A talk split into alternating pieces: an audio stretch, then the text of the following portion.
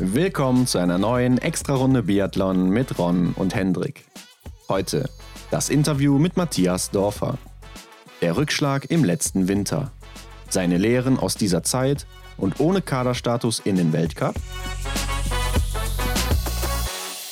Ja, Hendrik, nach unserem kleinen Abstecher in Italien sind wir wieder zurück in Deutschland. Und diesmal mit einem Gast, der dem einen oder anderen schon bekannt sein wird, Matthias Dorfer. Ja, für uns ging es so zumindest virtuell nach Süddeutschland, nach Rupolding. Da haben wir Matthias Dorfer getroffen und der hatte, auch wenn die letzte Saison gar nicht so viel los war bei ihm, doch recht viel zu erzählen, oder? Ja, wir haben uns natürlich gefragt, was macht ein Athlet, der ziemlich von der aktuellen Situation betroffen ist und keine Rennen im letzten Winter bestreiten konnte? Also ähm, eine Problematik, mit der ja viele Athleten zu tun hatten und er ist einer davon. Und der Sache sind wir dann natürlich mal nachgegangen. Hatte ja damals 2016 ein ziemlich gutes Debüt auf der Pokeljuka. Auch immer ziemlich gute Ergebnisse bei den deutschen Meisterschaften. Wir haben ihn ja schon mehr oder weniger im IBU Cup gesehen, aber dazu kam es dann eben nicht. Ja, gerade weil er ja bei den deutschen Meisterschaften, wie du schon sagtest, relativ häufig geglänzt hat. Ne? Also er hat auch die ein oder andere Medaille da abgesahnt. Ja, schade für ihn, dass es dann doch nicht so gekommen ist, so wie wir uns das eigentlich gedacht hatten. Aber ihm waren da ja auch die Hände gebunden, ne? denn er hat sich im Laufe auch leider mit dem Coronavirus angesteckt und das fand ich natürlich auch sehr interessant, wie er damit umgegangen ist. Ja, auch welche Folgen das hatte oder vielleicht sogar noch hat. Und äh, dazu kamen ja noch ein paar andere Probleme während der Saison, die sich da so mitgeschleppt haben. Ja. Aktuell ist er jetzt keinem Kader zugewiesen, der ja jetzt auch offiziell seit der letzten Woche bekannt gegeben wurde. Ja, endlich ist der Ballon geplatzt, oder? Ja, da werden wir gleich noch drauf zurückkommen. Denn letzte Woche, Hendrik, haben wir ja unter anderem auch über Johannes Tingnes Bö und seine Sponsoren gesprochen. Und kurz darauf hat er dann auch schon seinen neuen bzw. neuen alten Sponsor für die nächsten fünf Jahre bekannt gegeben. YX, ich weiß Ja. nicht, ob man es so ausspricht, äh, YX.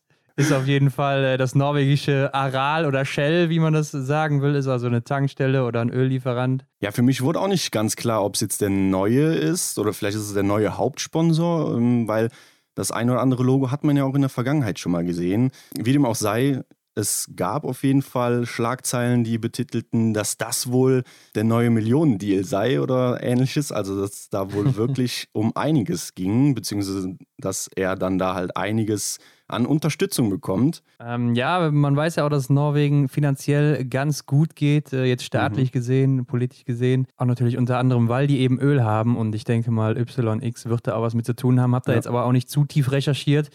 Auf jeden Fall, äh, Nor das norwegische Team wird, glaube ich, schon länger von denen unterstützt. Das sieht man zumindest auch auf den ähm, Anzügen und auf den Genau. Trikots ja auch schon mehrere Jahre. Ja. Und äh, Johannes Dingesbö hat aber auch schon äh, ich im Februar auf der Pokaljuka ein Foto für die gemacht. Mhm. Also von daher wird es auch schon ein bisschen länger bestehen. Die nächsten fünf Jahre sind sie weiterhin an seiner Seite. Also bis 2026 schon mal. Vielleicht ein kleines Zeichen, wer weiß. Es heißt auch, dass es wohl einer der lukrativsten Sponsorenverträge ist, die es so in Norwegen gibt. Und ähm, auch das Nationalteam, sprich die norwegische Mannschaft, wird weiterhin unterstützt äh, von, von denen, wie du schon gesagt hattest, aber also auch in Zukunft noch. Also ich glaube, Johannes soll da wohl, ähm, wenn die Quelle so stimmt, 500.000 Euro pro Jahr bekommen. Also da kann man sich jetzt Wow. kurz überlegen äh, und zusammenrechnen, was denn dann am Ende der fünf Jahre da nur mit diesem einen Partner so zustande kommt. Ja, und das ist nicht sein einziger Sponsor. Und Genau. äh, das ist alleine schon mehr, als er in der gesamten letzten Saison verdient hat. Und fast doppelt so viel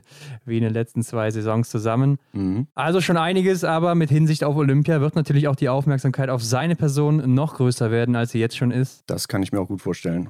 Aber bleiben wir mal kurz in Norwegen, Hendrik, denn äh, Therese Johaug ist keine Biathletin, aber eine Langläuferin, wird dem einen oder anderen mit Sicherheit ein Begriff sein, ist Ja. äh, in den letzten Jahren ja die Person im Langlauf, beziehungsweise die Dame, die da alles dominiert und wollte über 10.000 Meter bei den Olympischen Spielen starten in Tokio jetzt im Sommer. Da gab es jetzt auch dann am Wochenende, am Samstag, einen Lauf in Norwegen, wo sie ihre persönliche Bestleistung nochmal überbieten konnte, aber nicht äh, die Olympia-Qualifikation geschafft hat. Ah ja. Und so wie sie gesagt hat nachher im Interview, war das auch nie ihr Ziel. Ihr Fokus ist voll auf Peking, Mhm. was man sicherlich auch verstehen kann, wenn man im Langlauf so erfolgreich ist. Damit wollte ich mal hier gerade einen kleinen Ausflug machen in den Langlauf, denn ich denke, das ist ja auch interessant für den einen oder anderen, der Wintersport mag. Ja, wahrscheinlich ging es auch anderen Leuten so wie mir, denn ich habe auch irgendwas von Rekorden gelesen und äh, Sommer-Olympia und Ja, da wollte ich dich auch nochmal fragen, was das äh, mit diesen Rekorden auf sich hat, aber das hat sich ja dann jetzt schon erledigt. Also hätte er dann wahrscheinlich auch keine Chance gehabt bei den Olympischen Spielen, mhm. äh, wenn sich schon die Vorgabe aus Norwegen nicht schafft, um da eben teilzunehmen.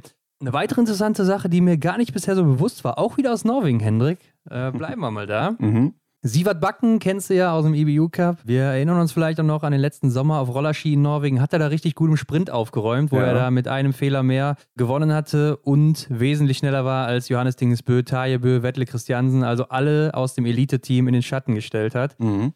Und äh, ich habe heute mal so ein bisschen recherchiert, nachdem er da so einen Post auf Instagram veröffentlicht hatte, dass er an Herzrhythmusstörungen le äh, leidet. Oh und deshalb auch sein Weltcup-Debüt in Hochfilzen im letzten Jahr verschieben musste. Ist mhm. deshalb erst in diesem Jahr dann in Oberhof gestartet, obwohl er eben so gut unterwegs war.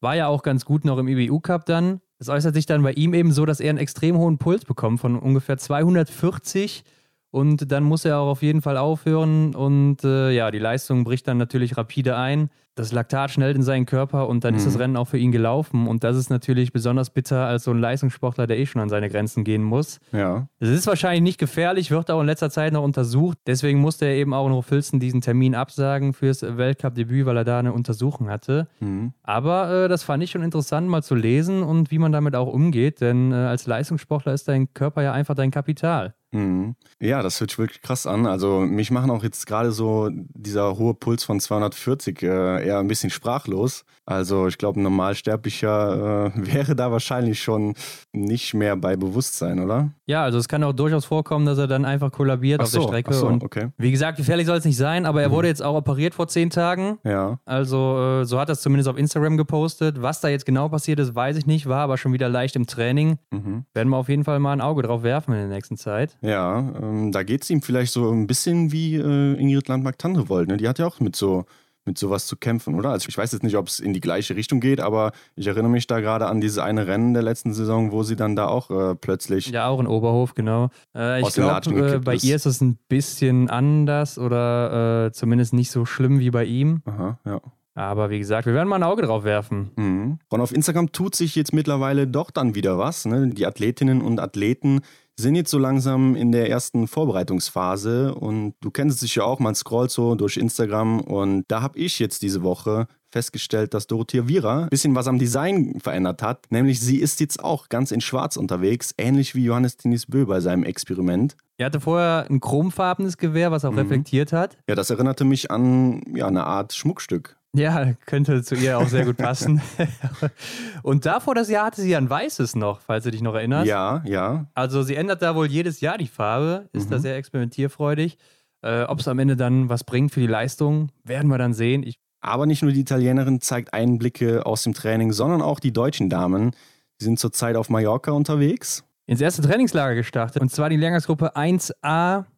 Acht Damen sind dabei, aber auf Malle sieht man nur sechs Damen. Franziska Preuß mhm. und Denise Hermann fehlen, sind anscheinend zu Hause geblieben. Ja, dann schauen wir uns doch mal den Kader an, oder? Würde ich auch sagen. Ich glaube, über Denise Hermann, Franzi Preuß muss man nicht viel sagen. Ist ganz klar, dass die dabei sind. Dazu noch Vanessa Hinz und Janina Hettich, mhm. die alle vier dann auch im Olympiakader sind. Heißt, glaube ich, so viel wie, dass sie dann für den Weltcup schon mal gesetzt sind. Ja. Wahrscheinlich auch für Olympia, wenn es normal so weiterläuft, wie das angedacht ist. Ja, ich glaube, das ist auch eine sichere Nummer. Also da kann ich mir nur schwer vorstellen, dass sich da was dran tut. Ja, man muss natürlich sehen, was die anderen Damen machen, wie die sich entwickeln. Mhm. Vielleicht kommt ja die eine oder andere dazwischen, grätscht noch zwischen diese vier irgendwo. Ja. Er kämpft sich somit auch dann den Olympiastartplatz. Aber dahinter eben acht Damen für sieben Startplätze zu Beginn, sechs ja dann nach dem ersten Weltcup-Wochenende, denn mhm. Vanessa Vogt ist sicher gesetzt beim ersten durch ihren IBU-Cup-Gesamtsieg. Und das sind Marion Deigentech, Maren Hammerschmidt, Vanessa Vogt, Caroline Horschler ist zurück. Mhm. Ja, und damit haben wir auch schon die acht Damen voll. Genau, mit den eben genannten. Und besonders gespannt bin ich auf Caroline Horschler, denn sie hatte ja in letzter Zeit ziemlich mit Verletzungen zu kämpfen. Ja, hatte einen Rippenbruch, hatte eine Schienbein-OP. Äh, mhm. Wir haben da auch letztes Jahr drüber berichtet. Und man hat lange nichts von ihr gesehen. Sie konnte auf jeden Fall eine lange Zeit jetzt auch trainieren. Ja. Mal sehen, ob das gefruchtet hat und äh, wie sie zurückkommen wird denn die Konkurrenz schläft natürlich nicht und will auch oben angreifen. Ich bin auch mal gespannt, was wir von Marion Deigentech erwarten können, die ja mhm. äh, auch schon gute Leistungen gezeigt hat im Weltcup, vor allen Dingen in Antolz. Ja, muss man sagen. Also da war sie auch im Einzel ziemlich stark. Ja, genau. Und äh, die Frage ist natürlich, wird Maren Hammerschmidt wieder in die Spur finden zu alter Stärke, mhm. zu alter Geschwindigkeit vor allen Dingen auf den Skiern, damit sie ja. auch wieder konkurrenzfähig ist und oben mitkämpfen kann? Ja, ich glaube, beim Schießen braucht sie sich keine Sorgen zu machen. Das sah ja immer ziemlich ähm, ja. solide aus. Besser als je zuvor sogar im Schießen. Und genau. äh, Vanessa Vogt, das ist natürlich eine, die für die Zukunft Hoffnung macht. Mhm. Und haben wir ja auch drüber geredet mit ihrem Interview. Da könnte ich mir auch vorstellen, dass sie sich nochmal ganz oben mit einmischt. Mhm.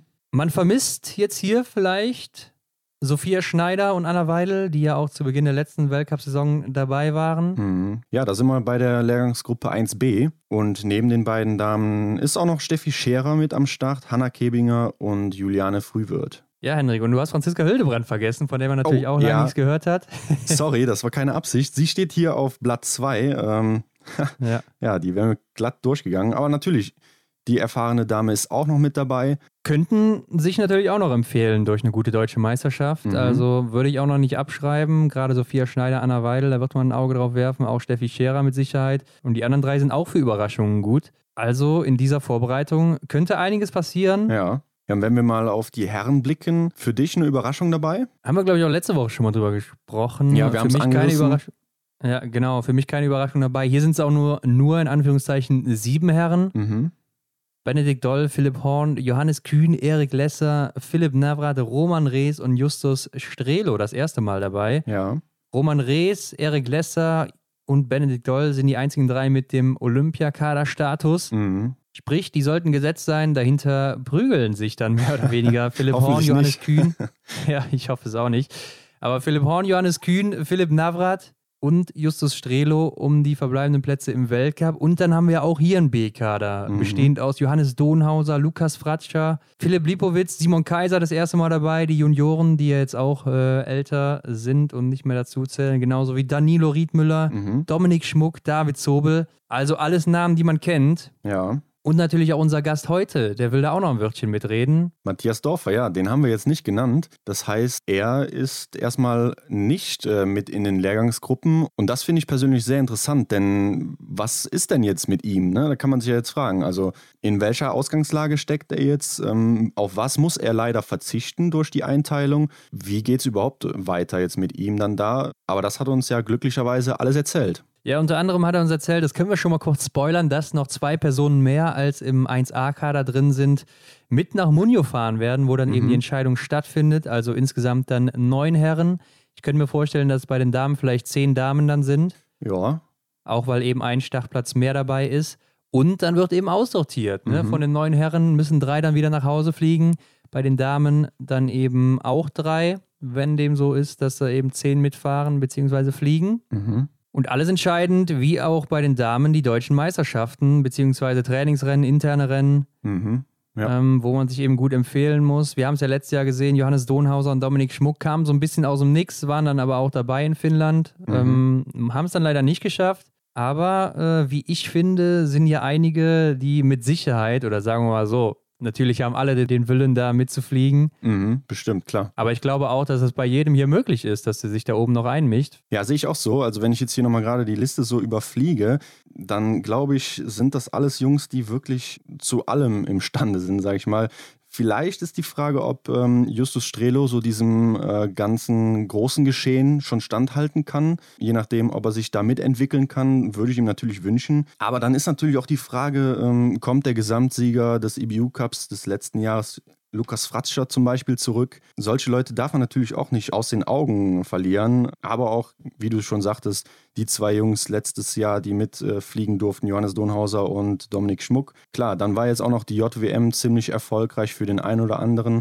Also da ist ziemlich viel Potenzial. Ich glaube, das äh, beantwortet auch wieder mal die oft gestellte Frage, wie es denn so mit dem Nachwuchs aussieht. Ja, ich glaube auch, dass Philipp Horn, Johannes Kühn und Philipp Navrat ja schon fast gesetzt sind. Also da müssen die anderen schon ordentlich zeigen, was sie drauf haben, mhm. beziehungsweise da die äh, drei schon ordentlich verdrängen im Training und in den äh, Wettkämpfen, die dann eben stattfinden, damit sie da eine Chance haben. Ich glaube, interessant wird auch, ob Philipp Horn zum Beispiel seine misslungene Saison jetzt, äh, die er hinter sich gebracht hat, äh, irgendwie abhaken kann und einfach wieder bei den Leistungen von 1920 ansetzen kann.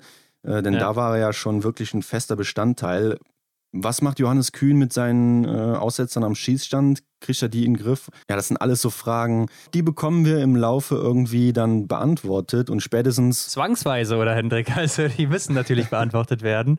Genau, also spätestens dann beim Weltcup-Auftakt irgendwie bekommt man ja sicher mal äh, einen guten Überblick von dem, was da mhm. so im Sommer lief. Vielleicht können wir sogar auch einen Sprung von den Junioren erwarten. Ich habe da äh, jetzt vor allen Dingen Danilo Riedmüller im Auge. Ja. Mal sehen, wie der sich entwickeln wird jetzt in der Vorbereitung. Mhm. Aber ja, Voraussetzung ist auch wie immer, dass man gesund bleibt, verletzungsfrei bleibt. Definitiv, ja. Ja, und es gibt in dieser Woche auch noch was Besonderes. Wir haben nämlich eine Verlosung am Start. Mhm. Diesmal über den Podcast in Kooperation mit Marve. Marve ist ein Rollerski-Hersteller aus Finnland. Der eine oder andere wird sie kennen. Mit den Rollerski sind im Sommer zum Beispiel Hanna Oeberg, Vanessa Hinz, Sebastian Samuelsson, Kaiser Meckerein, Mari Eder, also das gesamte schwedische und finnische Team auf jeden Fall und viele andere Athleten auch eben aus Deutschland unterwegs. Und genau diese Rollerski könnt ihr heute gewinnen, inklusive Bindung sogar. Ja, ich glaube, das stellt so ziemlich alles in den Schatten, was wir bislang hier anbieten durften.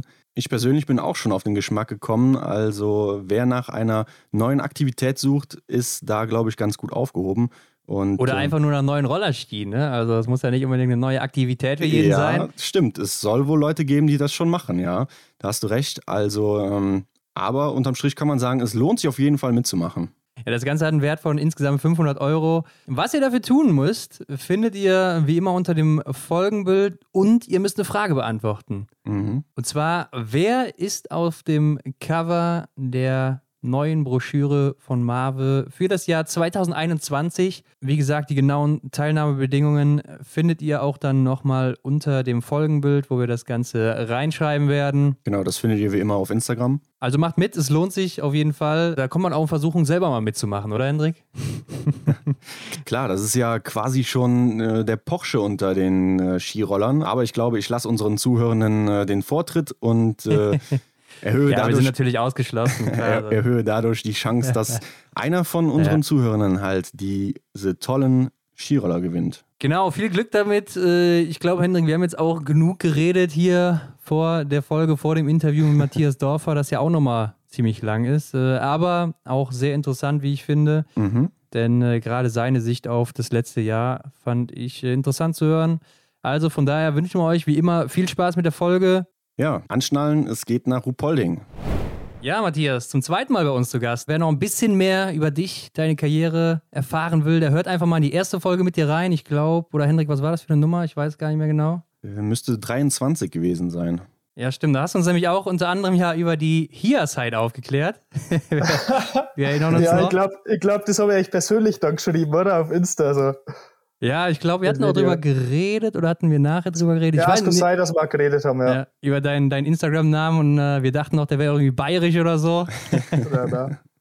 Aber kam ja aus dem Film. Ähm, ja, und wie man unschwer überhören kann, ne? du kommst aus Bayern, bist Bayern-Fan, die neueste News. Julian Nagelsmann, was sagst du dazu? Ähm, äh, ja, der Nagelsmann ist ja gebürtig, glaube ich, auch Bayer. Ja. Und okay.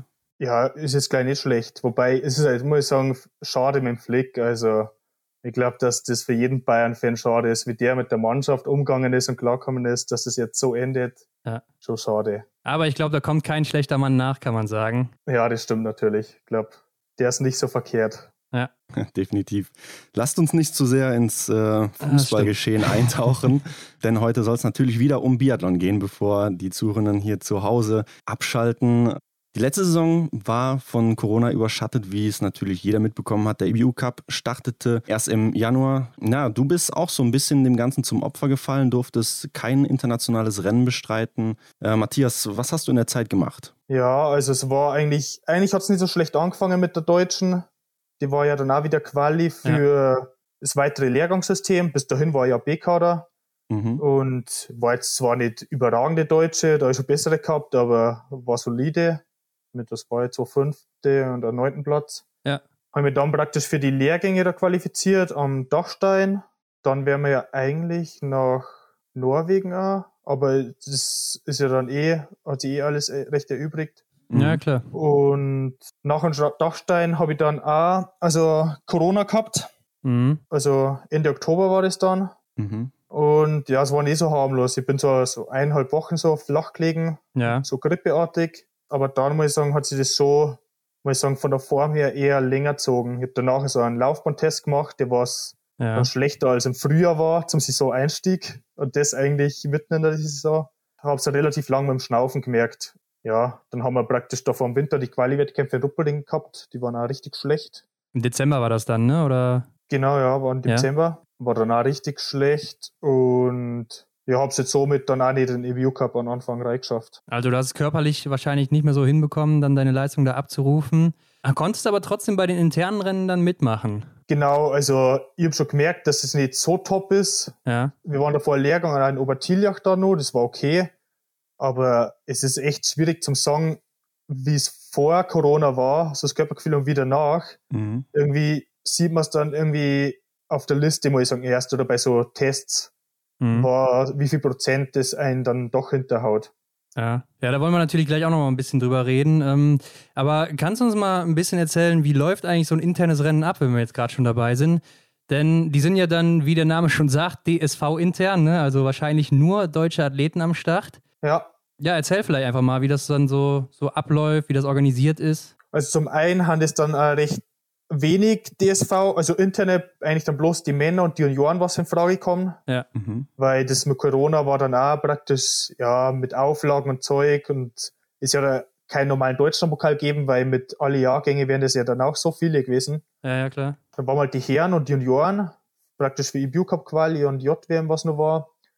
Und es läuft halt dann so ab, dass ganz normal einen Tag vorher eigentlich die Ski testet werden. Du gibst dann am besten Ski ab. Die werden dann von den Technikern mit Einheitswachs gewachst, dass jeder mhm. das gleiche hat. Mhm. Die werden dann vorm Start auch direkt ausgeben, dass da nicht irgendwer noch scheißen kann. ja, sonst läuft es eigentlich ganz normal ab wie Wettkampf. Du kriegst dann am Vortag deine Zeiten zum Anschießen. Schießt halt dann bei deinem Landestrainer oder B-Kader-Trainer, je nachdem, wo man ist, mhm. schießt man an. Und es wird alles fest geregelt von zum Beispiel, wann war der Start? Von 9 bis 59 anschießen. 10 Uhr war der erste Start und läuft eigentlich dann ganz normal wie EBU Cup auch ab. Außer dass Einheitswachs ist und halt nicht so viele Starter sind. Aber mhm. sonst. Ja, also wahrscheinlich, damit die Trainer dann auch so einen äh, vernünftigen Vergleich haben, denke ich mal, ne? dass die genau sehen können, hier ist er jetzt nicht schneller, weil er irgendwie einen besseren Ski hat oder so, sondern äh, weil er einfach eine bessere Leistung an dem Tag abgerufen hat. Genau, ja. ja. Also vom Wachs her unterscheidet sich so nicht. Klar hat jeder andere Ski. Da merkst du dann auf der Strecke dann schon mal, denkst du, oh, habe ich mir jetzt im Ski vergriffen, falschen ja. Schliff oder. Ja. Aber so läuft, läuft es relativ fair alles ab, relativ gleich. Ist es denn dann so, dass alle Athleten aus Oberhof nach Ruppolding kommen oder umgekehrt? Oder ist das dann getrennt, Oberhof und Ruppolding getrennt? Oder wie sieht nee, das, aus? Nee, das sind dann schon die äh, aus Oberhof dann nach Ruppolding kommen.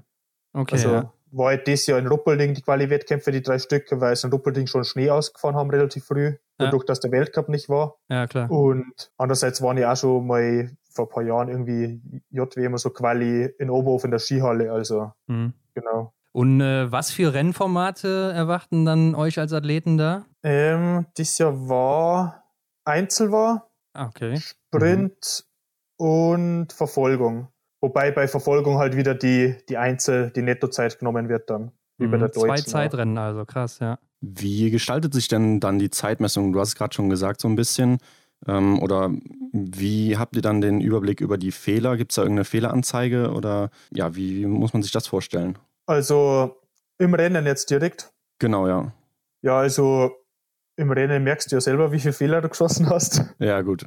Meistens ja. Ähm, ja. praktisch mein Einzelwerte dann praktisch, wir haben da trotzdem unsere Schießstandaufsicht und so, wie mhm. bei den offiziellen Rennen auch, wo dann die Fehler notieren.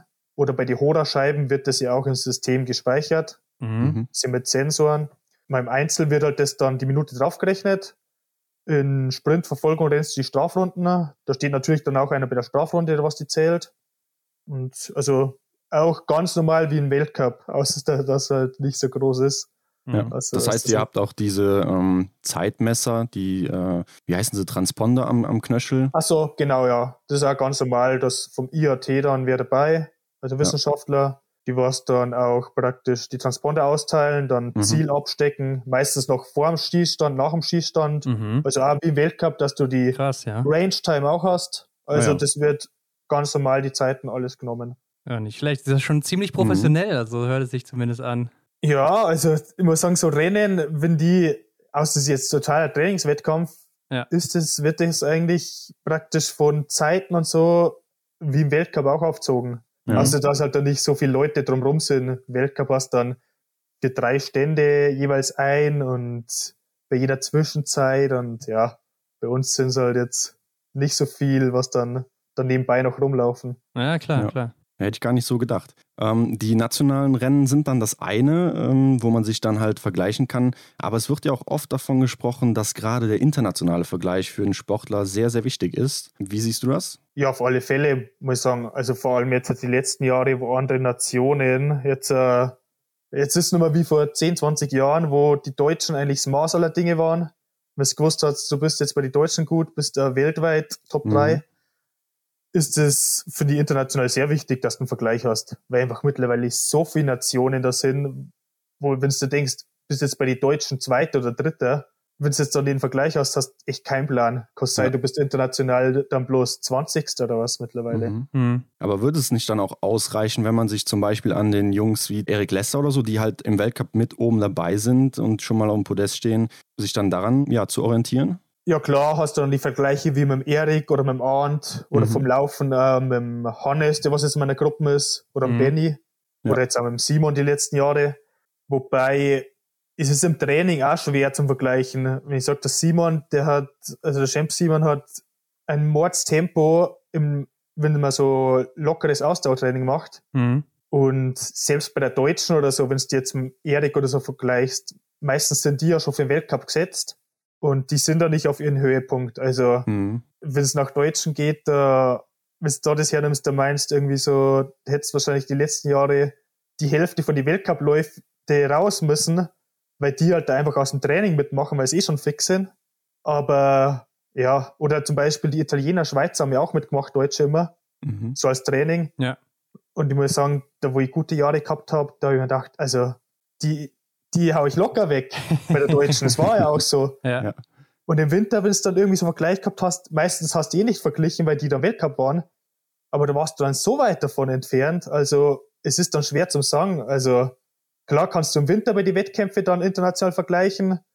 Aber im Sommer bei der Deutschen, ah, jetzt, wenn du jetzt mit Erik oder sonst wen vergleichst, ist halt immer schwer zu sagen, weil das einfach nicht der Höhepunkt für die ist vom Training her. Ja. Und für uns dann schon ein bisschen ein kleiner Höhepunkt weil das halt für uns die Möglichkeit ist, uns da rein zu qualifizieren. Ja.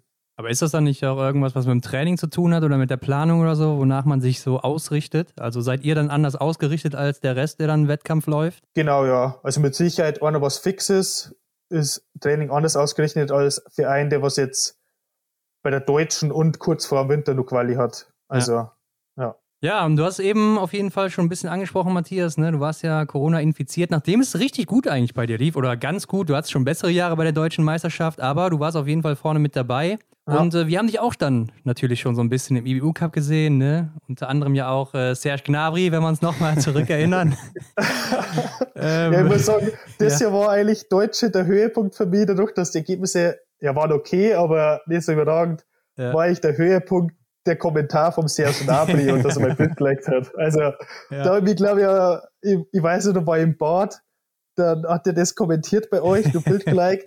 und ich war mit Donhauser, äh, Johannes am Zimmer und da, bin ich, da habe ich gesagt, Alter, das gibt's doch äh, nicht. richtig ausgerastet. ja. Ja, nee, das äh, fanden wir auf jeden Fall auch schon verrückt, dass der das auch, auch überhaupt sieht. Mhm. Ja, aber du hast schon gesagt, du hast so ein paar Symptome, ne? Grippe hat dich anderthalb Wochen flachgelegt. Würdest du sagen, das war anders als so eine normale Grippe, die du bisher so hattest? Also, nee. Also ich muss sagen, wenn ich, den, wenn ich mich nicht testen lassen, hätte ich gedacht, ich habe normale mhm. Grippe. Es war ja. jetzt nicht mal Fieber. Fieber habe ich nicht gehabt, aber sonst so Gliederschmerzen, Halsweh, Schnupfen.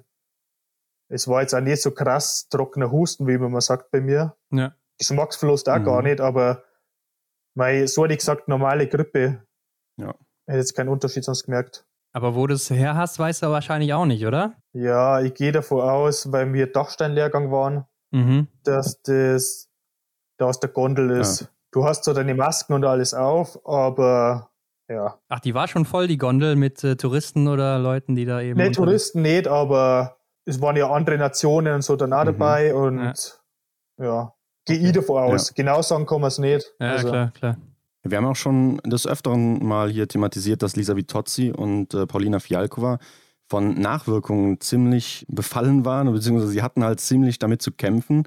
Ähm, wie sah das bei dir aus? Hast du damit jetzt immer noch irgendwie Probleme? Ja, also bei mir war es relativ lang mit dem Schnaufen. Mhm. Vor allem, wenn ich jetzt auch zum, jetzt halt beim Lockern Laufen oder so zum Schießen kommen bin, habe ich irgendwie gemerkt, beim Stehenschießen, ich, äh, ich pack's gar nicht vom Schnaufen am Anfang. Mhm. Und dann habe ich nur relativ lang, halt teilweise immer nur so Stechen in der Brust gehabt. Ja. Am Anfang richtig heftig. Wir haben dann praktisch so nochmal so intense Rennen in Oberhof auch gehabt. Da habe ich dann gar nicht mitmachen mhm. können, weil ich so Stechen in der Brust gehabt habe. Ich dachte, das ist irgendwie Herz oder Lunge. Mhm. Aber ich habe mir danach praktisch nochmal so LDU, so Leistungsdiagnostik gemacht in München, wo das Herz durchgecheckt haben, dass alles passt. Dann war das immer noch nicht weg. Dann war ich beim Lungenspezialisten auch noch so testen lassen. Der hat eigentlich auch gesagt, da ist nichts. Und ja, jetzt gehen wir wahrscheinlich, oder ist mir, gehen wir aus, dass das vielleicht doch irgendwie von die Rippen her das Stechen kommen ist. Das ist auch jetzt schon wieder besser mhm. geworden. Mhm. Ja. Aber ich muss sagen, das Stechen im Winter habe ich jetzt ganz schön, das weiß ich da nicht, ob das dann von Corona ist oder durch was anderes. Klar, ja. Aber das Schnaufen hat mich dann schon, ja, muss ich sagen, relativ lang beschäftigt. Ja. Wir sagen, dass jetzt erst Ende vom Winter oder was erst wieder normal war. Also es waren dann schon fünf, sechs Monate oder so, finde ich, wo sie das dann schon spürbar gemacht hat. Und wie ist das jetzt aktuell bei dir? Merkst du es immer noch oder würdest du sagen, du bist jetzt wieder so auf dem alten Level, kannst wieder normal trainieren, alles wie immer? Ja, ich muss sagen, dass das von Corona, muss ich sagen, glaube ich schon, dass ich jetzt auf dem alten Level mhm. bin. Also mhm. wir werden jetzt danach, haben jetzt nur so Leistungsdiagnostik mit V2 Max-Test und Roller-Test, wo man es ja. dann, finde ich, genau sieht im Vergleich zum letzten Frühjahr. Also mit Corona muss ich sagen, das hindert mir jetzt nicht, dass ich jetzt nur irgendwie anders trainiere. Ja. Ja, aber ich kann mir vorstellen, ne, wenn du sagst, du hast so ein Stechen gehabt und schlecht Luft bekommen, da kriegt man doch mit Sicherheit auch so ein bisschen Angst als Sportler, denn die Lunge oder der Körper ist ja dein Kapital, ne?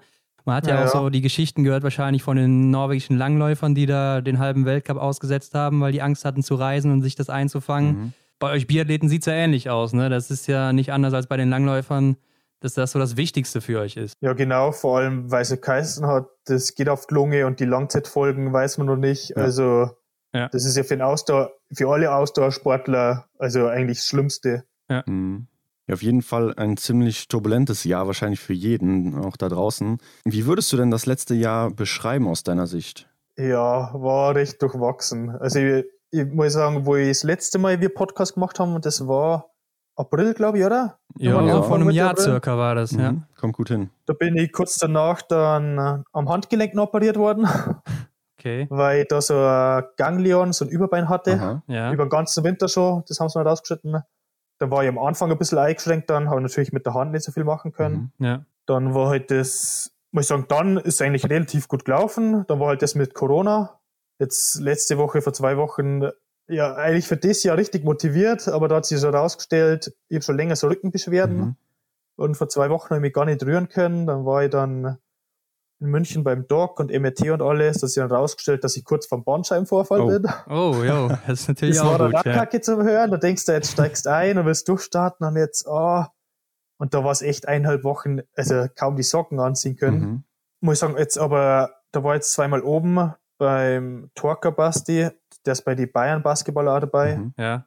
Richtig gut hinbekommen wieder. Also ich Physiotherapeut oder was? Ja, Orthopäde ist das. Ah, okay. Also letzte Woche dann nur danach nur auf dem Ergo geradelt, weil das vom Kreuzer geht.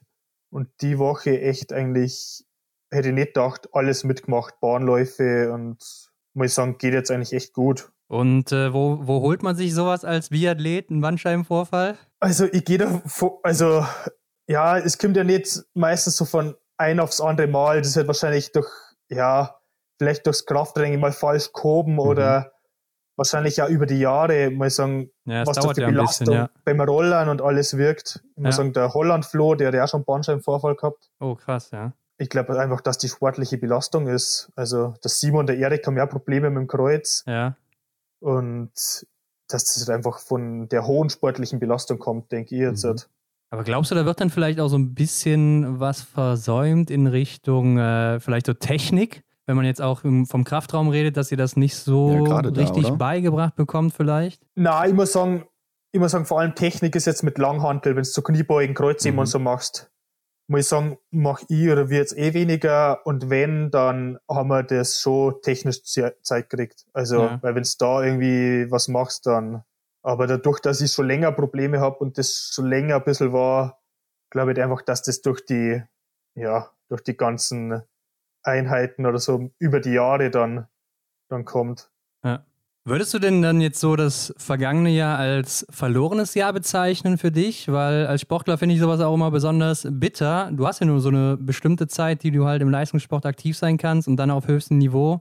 Also ist ja jetzt irgendwie so ein bisschen weg einfach, ne? Das kriegst du nie wieder. Ja, also ganz verloren würde ich jetzt nicht sagen, weil du trainierst ja trotzdem mhm. das Jahr. Also ich muss sagen, ich habe das Jahr über jetzt nicht schlecht trainiert. Vor allem von den Umfängen habe ich so viel gemacht wie noch nie eigentlich. Mhm. Ein bisschen anders trainiert, jetzt nicht so viel Intensitäten, aber mehr Umfänge. Ja. Und deswegen finde ich jetzt nicht, dass es ein verlorenes Jahr war. Ich finde eher, dass das so vielleicht so ein bisschen eine Basis für das Jahr jetzt wieder ist. Zwar jetzt nicht optimal durch Corona und so, aber ich glaube, dass man das mit den Umfängen vielleicht für das Jahr dann doch viel gebracht hat. Ja, klar. Konntest klar. du denn auch irgendwas Positives da rausschöpfen, dass du sagst, ja, dass der eine Punkt oder jetzt halt dann, ja, hier und da irgendwas, was dich äh, positiv gestimmt hat aus dem Jahr? Ja, ich muss sagen, dass ich mich dadurch, dass im Lauf da nicht so war, finde ich im Schießen wieder ein bisschen mehr stabilisiert mhm. habe. Vor allem jetzt äh, im Training oder wenn du mal so Trainingswettkämpfe machst, muss ich sagen, dann habe ich mir so vorgenommen, so Januar jetzt ein bisschen so Neustart, vor allem Schießen und so, muss ich sagen, da die ganzen Testrennen so eigentlich richtig gut geschossen. Mhm. Habe ich da dann versucht, einen Schwerpunkt zu setzen.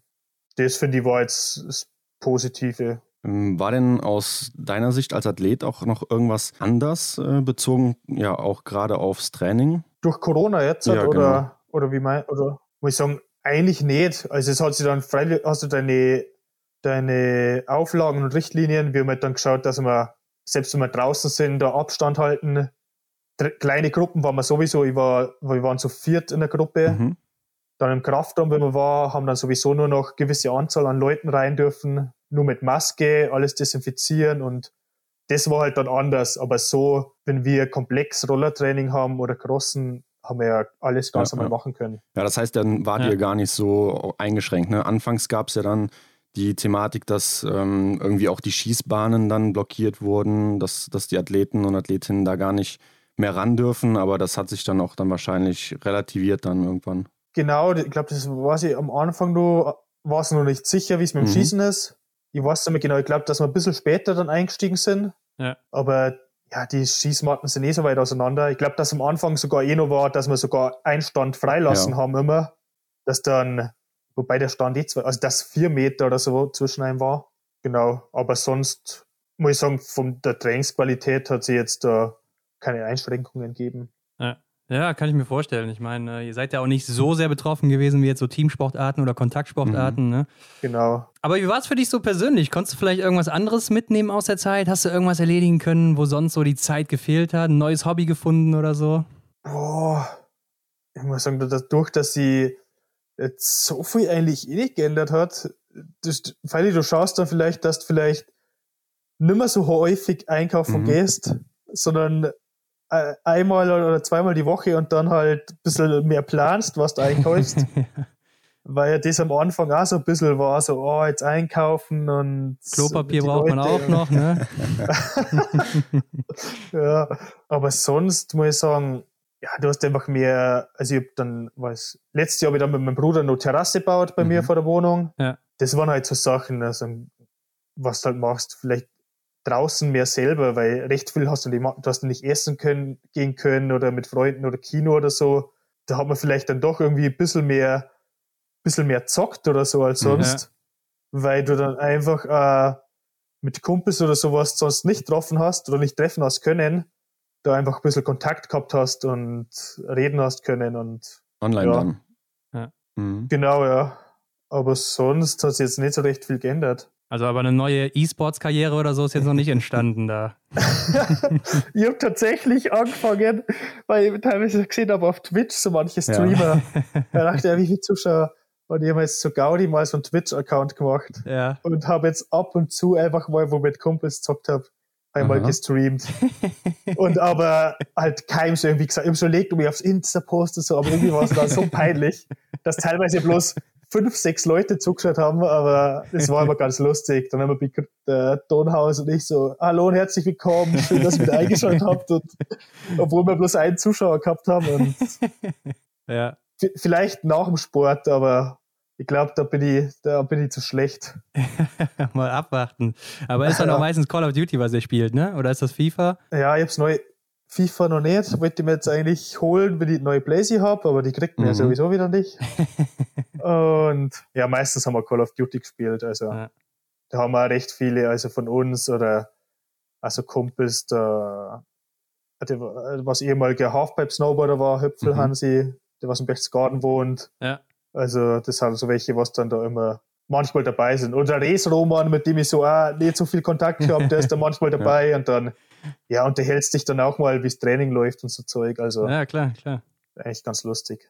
Ist ja auch gar nicht so verkehrt zum Socializen. Ne? Ich glaube, mhm. die Franzosen sind da auch sehr aktiv. Also Emilien Jacquot ja, ja, sieht man schon genau. mal, oder auch die Norweger. Ich glaube, Johannes Tingnes Bö sogar ja, auch. Johannes Dahle. Genau, ja, die, die sind da, glaube ich, auch recht dabei. Vom Bö weiß ich nur, dass der auch so einen, so einen mobilen Bildschirm immer dabei hat und sein Blazy und ja.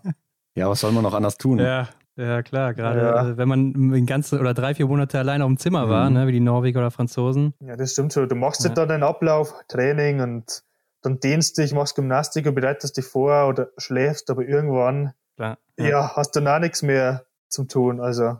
Ja. Aber du hast jetzt nicht irgendwie das Projekt angegangen, äh, eine neue Sprache zu lernen oder sowas, dass du gesagt hast, komm, ich will nochmal Italienisch lernen oder Französisch? nein, nein, gar nicht. Ich muss sagen, ich bin jetzt nicht so Sprachentalent. Also für Deutsch, Englisch reicht's, aber ja. ja. Na gut. Ja, kommen wir mal wieder zurück zum Biathlon, würde ich sagen. Denn Montag ging es ja los, ne? Du hast schon so ein bisschen durchklingen lassen. Aber erzähl mal, wie war so der Einstieg jetzt für dich? War ganz gut. Also wir haben eigentlich letzte Woche so selbstständig angefangen. Ja. Dass wir auf ein paar Stunden kommen, war bei mir eher schwierig durch das mit, mhm. mit der mhm. Bandscheibe. Ja. Habe ja nicht so viel machen können. Bin aber dafür die Woche ganz gut reinkommen. Also wir haben jetzt da bei den Herren so eine Sechsergruppe. Trainer ist halt der Scheuerler Dori, ja. also Bundestrainer ist. Der Kellerer Nick ist noch dabei. Der war ein ehemaliger Sportler, der ist ja Techniker im mhm. Weltcup. Ja, genau, ja. Der ist nur dabei, der, der studiert ja Trainingswissenschaft. Der macht sich da recht viel Gedanken auch. Mhm. Und das passt ganz gut mit den zwei. Also ein bisschen anders das Training. War zwar auch nicht ohne die erste Woche. Mhm. Also am Dienstag und gestern Intervalle gemacht auf der Bahn und am Berg und aber ja, war gut. Also ja, wir haben uns auch so ein bisschen jetzt was überlegt, ne, dass wir vielleicht mal unseren Zuhörenden hier, die vielleicht auch angehende Biathleten sind oder vielleicht auch einfach Ausdauersportler, mal so einen Trainingsguide mitgeben. Vielleicht kannst okay. du uns da mal so ein bisschen mitnehmen und uns ein bisschen erklären, wie euer Training so aufgebaut ist über das Jahr. Über das Jahr ist eigentlich so aufgebaut, dass im Frühjahr meistens Ausdauer auf dem Vorder im Vordergrund steht. Ja. Dass man lange Einheiten macht, praktisch die Pumpe, das Herz stärkt, der Puls runtergeht, einfach hauptsächlich Stunden macht.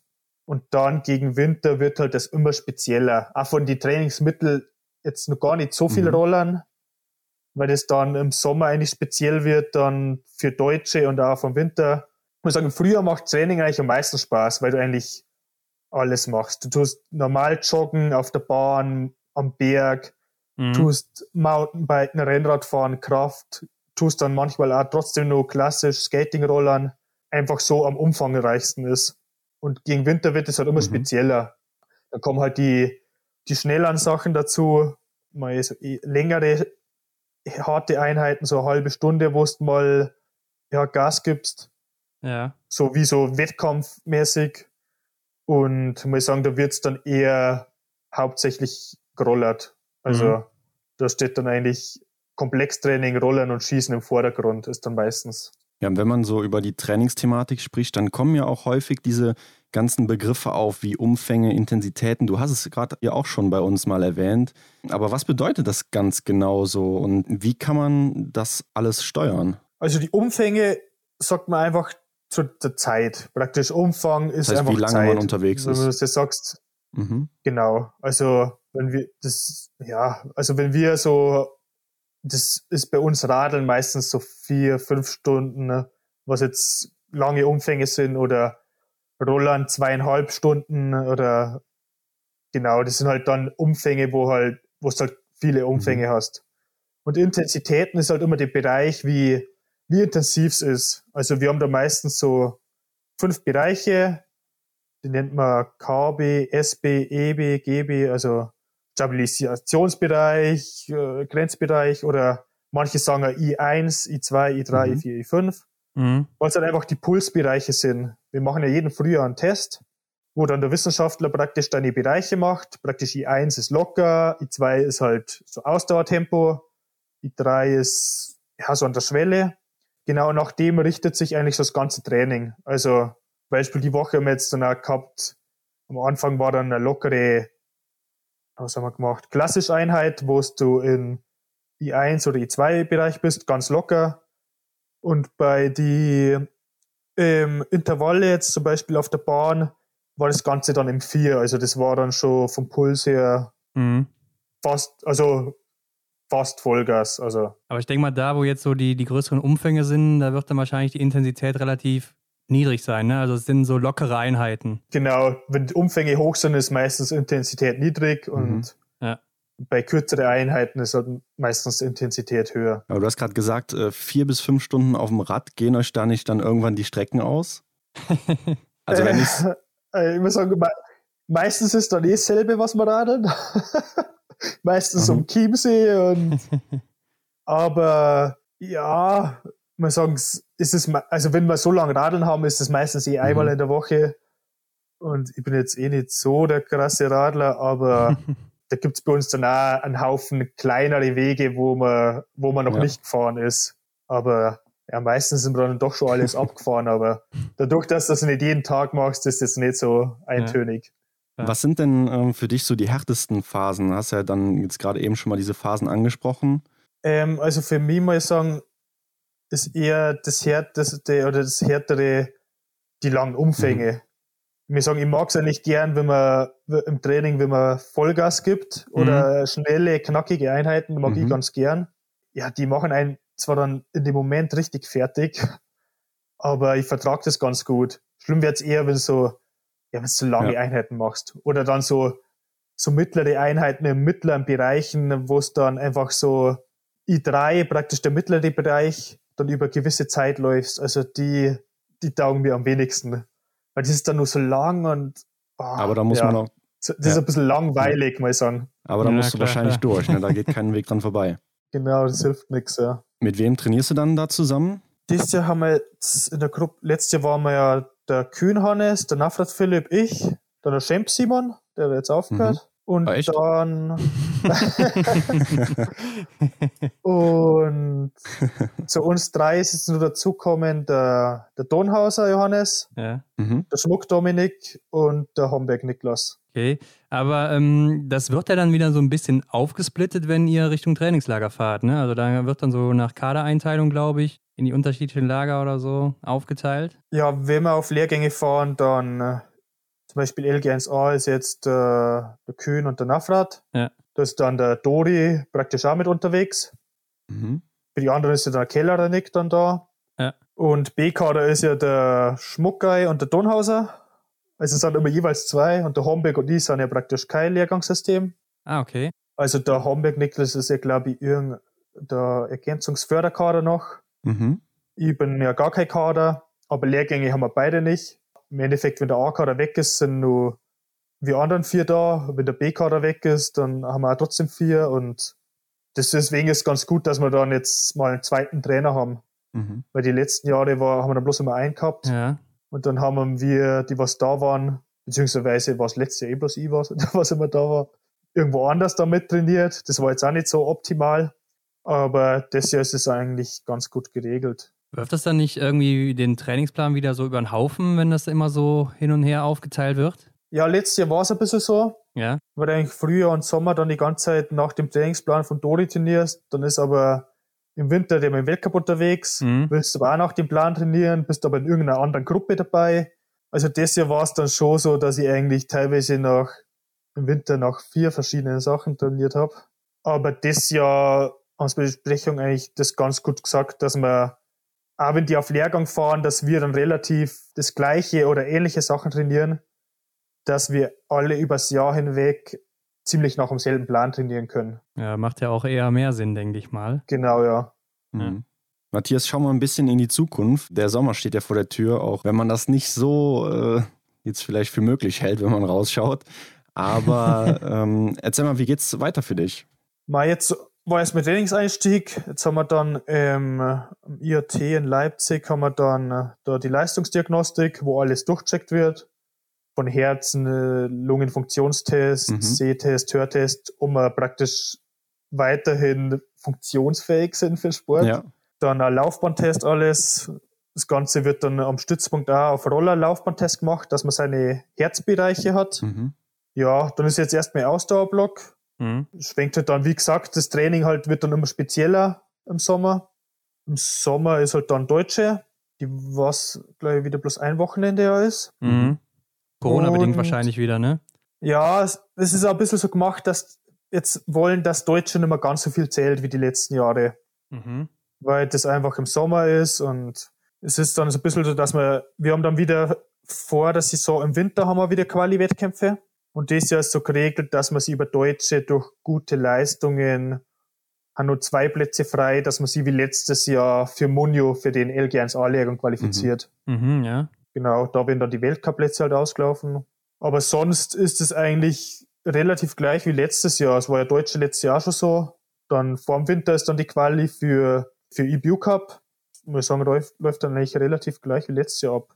Außer, dass halt jetzt im Vorhinein schon plant ist, dass Winter die Quali irgendwo bei uns in der Nähe sein mhm. wird, dass man dann nicht irgendwie nach Norwegen oder so wieder fliegt. Ja. Da haben wir, glaube ich, jetzt aus dem letzten Jahr dann gelernt, weil sowieso noch nicht alles safe ist. Ja. Und genau, aber sonst läuft das relativ alles wie letztes Jahr ab. Und ja, natürlich ist dann das Ziel, dass ich gute Deutsche wieder mache, dass ich, wenn möglich, dann nach Munio mitfliege. Ja. Und ja, wenn nicht, dass ich halt das Jahr gute Quali-Wettkämpfe ja. mache. Jetzt wird sich vielleicht auch der eine oder andere fragen, habe ich da gerade richtig gehört? Du, Matthias, bist in keinem Kader. Weißt du auch, warum du halt in keinem Kader bist?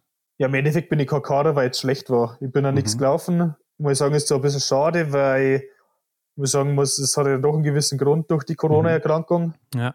Ich glaube, dass man das auch sieht, wie davor drauf war und wie danach. Ist halt ein bisschen schade. Ja, aber im Endeffekt war halt einfach mhm. schlecht dafür. Mal jetzt wie der, ich weiß gar nicht, ist es der Förderkader oder Ergänzungskader, da wo nur der Holland Flo, der Großmarco und der Niklas drin sind. Ja. Wobei die jetzt auch nicht recht viel besser waren, aber waren ja. halt mal in die Cup dabei. Ja. Muss ich sagen, ja, kann ich dann auch nachvollziehen, aber im Endeffekt bringt der, der Kader dann auch nichts, weil du bist in keinem Lehrgangssystem dabei, kriegst keine Einkleidung und das ist eigentlich das einzige oder für mhm. die Behörde vielleicht noch. Mhm. Da muss jetzt das ja schauen, wie es dann ist. Aber sonst, wenn du nicht LG1A oder LG1B bist, bringt dir das eigentlich relativ wenig, weil nur mhm. die fahren auf Lehrgang, ja. nur die kriegen die Einkleidung. Weil im Endeffekt fallen halt dieses Jahr die, die Sommereinkleidung da weg, was geschickt kriegst. Und die Lehrgänge, aber dadurch war ja letztes Jahr nicht so viel mit Lehrgänge, dadurch ja. Ist jetzt nicht so schlimm oder nicht so anders wie letztes Jahr. Aber geht das so schnell, dass du dann, du warst ja im B-Kader, ne? Dass du dann so schnell da rausfliegst? Ja, ich war letztes Jahr schon einmal B-Kader. Ich war nur noch B2 oder B-Stern mhm. dann, wie man es früher genannt hat. Das Jahr davor war ich B-Kader. Ja, es richtet sich halt einfach immer nach dem einen Jahr, wie die, die Leistung ist. Mhm. Ja, manchmal ist, wenn du das irgendwas gehabt hast, Fuß gebrochen oder der Hannes mal die Schulter aus, äh, Schulter gebrochen, dass du nach sowas dann doch wieder im Kader bist. Aber dadurch, dass ich letztes Jahr jetzt auch noch B-Stern war und das ja nicht so gut war, ja, bin ich halt jetzt kein Kader. Okay. Aber auf Instagram haben wir gesehen, du bist mit einer ganz schönen äh, laufstarken Truppe unterwegs. Äh, Philipp Navrat hast du eben erwähnt, Johannes Kühn, Dominik Schmuck, die natürlich auch auf den Weltcup-Start drängen. Äh, das heißt, ich glaube, die Jungs sind heiß, wie jeder andere wahrscheinlich auch. Aber äh, glaubst du, da geht läuferisch jetzt an, noch einiges im Sommer bei dir? Ich hoffe es zumindest. Also, ich muss sagen, der Hannes ist genau. ja der Laufstärkste, mit dem ja. habe ich die letzten Jahre auch schon trainiert. Ja muss ich sagen, ja, der, der Nafrat Philipp, ja, mhm. also der ist ja, ja, eigentlich laufstark. Vor allem äh, jetzt hat Komplexleistung dieses Jahr recht gut gewesen, IBU und Weltcup. Ja. Bei dem war es ja auch nicht so optimal, der hat ja letztes Jahr im Frühjahr oder am Anfang von der Saison auch OP gehabt, weil der einen Leistenbruch hatte. Mhm. Dafür war ja auch also richtig gut dann. ja klar, die anderen, also der Schmucker, mhm. JD, Niklas, die haben im Laufen auch recht stark. Aber ich muss sagen, mit dem Hannes taugt es mir persönlich ja. zusammen am besten, weil der mhm. einfach auch international am laufstärksten ist. Klar, ja. Und weil der so vom Tempo, von der Trainingssteuerung eigentlich so ein bisschen mhm. das, ja, wie ich macht, vom Tempo her. So andere laufen dann immer ein bisschen, finde okay. ich, zu schnell, teilweise im Training schneller als der Hannes, wo ich mir denke, und im Wettkampf kriegst du dann zwei Minuten. Und der Hannes, muss ich sagen, der ja, achtet da recht auf seine, seine Bereiche. Und bei so lockere Sachen oder auch bei so Intervalle, muss ich sagen, ist das am, am angenehmsten, wenn ich mit, dem Hannes mitlaufe. Mhm. mhm. Da passt ja also vom Trainingstyp her ziemlich gut zusammen. Genau, ja. Aber ihr seid ja auch neben dem Sport ganz gut befreundet. Kann man sich denn dann für so seine Kollegen freuen oder jetzt gerade für den Johannes oder auch die anderen, mit denen bist du ja wahrscheinlich auch ganz gut befreundet, wenn die dann im Weltcup unterwegs sind und man selber eben nicht? Oder äh, schwingt da auch schon mal so eine Prise Neid mit, sag ich mal? Also ich muss sagen, so wie es das Jahr war, habe ich mich da schon voll freuen können. Ja. Weil im Endeffekt das Jahr war ja so weit weg davon. Ja, klar, durch die dass Krankheit. Das da, ja. ja, dass das einfach ich das von außen betrachtet habe und mich da natürlich gefreut habe oder auch geärgert habe, da, wo er dann die fünf Fehler schießt und aufhört, wo ich mir denke, ja. oh, das ist bitter und aber danach, vor allem für Philipp dann auch gefreut, wo er der Staffelsieg holen hat können und also da freut man sich dann schon. Es ist eher so ein bisschen, es ist ja im Endeffekt eine Einzelsportart. Ja. Ich muss mhm. sagen, so freut man sich dann schon für seine Kollegen oder äh, wenn du im EBU Cup dabei bist und wer auf Stocker läuft. So ein bisschen Neid ist dann so, wenn es wenn es darum geht, dann, wenn du im EBU Cup bist und darum geht, wer in den Weltcup kommt, muss ich sagen, das sind, oder selbst in EBU Cup von nationalen Ebene. Wie gesagt, wenn du da so weit entfernt bist wie ich letztes Jahr, dann verstehst du das alles, dann freust du dich ja. ja, ja. Mhm. Aber wenn das dann so knappe Entscheidungen sind, was man manchmal nicht ganz nachvollziehen kann, dann, ja, vielleicht nicht Neid, aber dann ärgert mich sie dann schon ein bisschen über die Entscheidung. Mhm. Im Endeffekt gibt es manchmal knappe Entscheidungen, wo du das so oder so machen kannst oder denkst persönlich, hey, da war ich jetzt stärker oder gehöre ich eigentlich dahin und wird dann doch anders gemacht. Ähm, mhm. Ja, das ist jetzt nicht Neid gegenüber dem anderen, aber so ein bisschen ja, Ärger über die Entscheidung. Ja, klar wenn es um sowas jetzt geht, aber ich muss sagen, wenn du jetzt im Review Cup laufst und oben Weltcup wer Stockerl holt oder im Review Cup, dann freut man sich natürlich, vor allem über seine Trainingskollegen, also ja. das ist klar. Ja, klar, kann man schon nachvollziehen, ne? Auch wenn man vielleicht selber immer so ein bisschen voreingenommen ist, da man sich natürlich am liebsten selbst auch immer dann im Weltcup oder IBU Cup sieht. Klar. Aber äh, ich kann das mit Sicherheit schon nachvollziehen. Oder vor allem, ich muss sagen, das Jahr oder so, weil es das Jahr nicht gelaufen ist, freust du dich einfach für alle mhm. Deutschen, dass man was geht. Ja. Und ich sagen, es ist auch so Motivation für mich, dass man jetzt überhaupt einmal in der Gruppe wieder Gas gibt, dass einfach da wieder was, ja, einfach mehr Podien oder so rauskommen im mhm. Weltcup oder bessere Ergebnisse, weil ja, das ärgert dann, dann schon, was für Nationen mittlerweile vorbeizogen. Ja, Frankreich, Norwegen ist klar, aber Schweden, Italien, also muss ich sagen, da muss, ja, muss mal wieder was was gehen. Also. Ja. ja. glaubst du denn, das ist ein Nachteil, dass in Deutschland äh, die Kader so aufgesplittet sind und nicht jeder irgendwie mit den Besten zusammen trainiert? Ja, ich glaube, es hat vielleicht Vor- und Nachteile. Also, ja, wie ja. gesagt, Norwegen haben ja doch zumindest, ja, die trainieren ja auch nicht alle zusammen. Also, die haben ja hauptsächlich bei den Lehrgängen, ich glaube, dass die ja viele Lehrgänge zusammen haben. Ja. Dann äh, bei die Italiener ist ja, ist ja genauso, da gibt's ja auch der Antolz, wie der, äh, der letzten Folge zum Hören war und Ding. Und bei genau. den Lehrgängen ist man zusammen. Bei den Schweden ist es halt dann so, dass die ja eigentlich die ganze Zeit zusammen trainieren. Mhm. Und das merkt man die letzten Jahre schon, dass die sie ja da ordentlich pushen.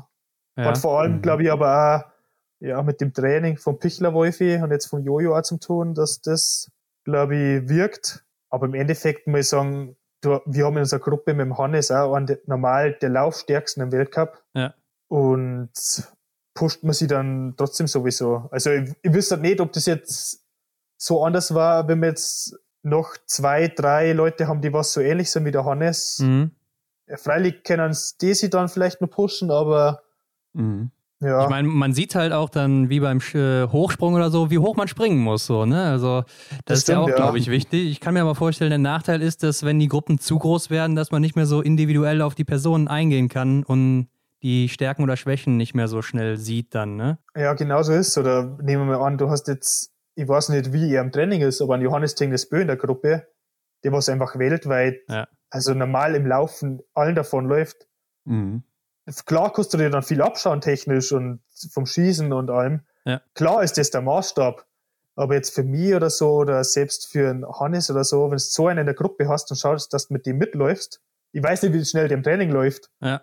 dann kann es, glaube ich, auch sein, dass du die zerstörst. Also zum Beispiel beim Champ Simon, ja. auch wenn der jetzt die leider die letzten Jahre jetzt nicht mehr als eine alte Leistung anknüpfen können, mhm. wie der immer noch im Training unterwegs war. Also wenn ich da mitgelaufen wäre, da zweieinhalb Stunden, dann hätte ich wahrscheinlich den Rest von der Woche auf der Couch verbringen können. das ist halt auch immer, je nachdem, was man für ein Typ ist. Also. Ja. Mhm. Ja, klar, Übermotivation kann natürlich dann auch wieder in die falsche Richtung gehen. Ja. Ähm, wie haben sich denn durch jetzt die aktuelle Situation und die letzte Saison deine Ziele verändert? Hattest du vorher andere als jetzt? Ganz andere jetzt nicht. Also, muss sagen, die Ziele haben sich insofern verändert, dass ich wieder ein Jahr älter geworden bin. Ja. Und jetzt vielleicht nicht mehr ganz so viel Zeit habe. Also letztes Jahr habe ich mir gedacht, so, ja, das Jahr das nächste auf alle Fälle noch. Und jetzt bin ich 28, ja. jetzt Olympia. Also, ja, also das Jahr ist vielleicht doch eher das Ziel, dass ich es, wenn es gut läuft, kleinen Weltcup schaffe. Letztes Jahr war es nur so auf alle Fälle IBU Cup, wenn es gut läuft, Weltcup. Mhm. Jetzt sind im Alter, muss ich sagen, jetzt hat der Arndt, der Simon aufgehört. Ja. Ist eher so, ich möchte auf alle Fälle dieses Jahr einen Weltcup schaffen. Also mhm. mhm. bin jetzt 28 und ja. beste Alter. ja, ja, für den Ausdauersport ist echt so. Ja. Mhm. Und aber im Endeffekt muss jetzt dann einmal aufgehen, auch wenn man im besten Alter ist, weil ja, allzu lang bleibt er dann doch noch mal, wenn man es jetzt nicht schafft. Ja, klar. Und die Frage, ob man da noch machen darf halt. Aber da höre ich auch so raus, dass du deine Situation gerade durch die äh, Nicht-Kadereinteilung auch gar nicht so aussichtslos siehst, oder? Na, das auf alle Fälle nicht. Also mhm. es sind so ein paar fixe Plätze und so, aber es sind nur, nur Plätze frei. Also vor allem da für Munio die zwei Plätze frei. Ja. Weil ja sieben in der LG1A sind und dann neun ja. hinfahren. Ähm, also da möchte ich auf alle Fälle einen Platz holen.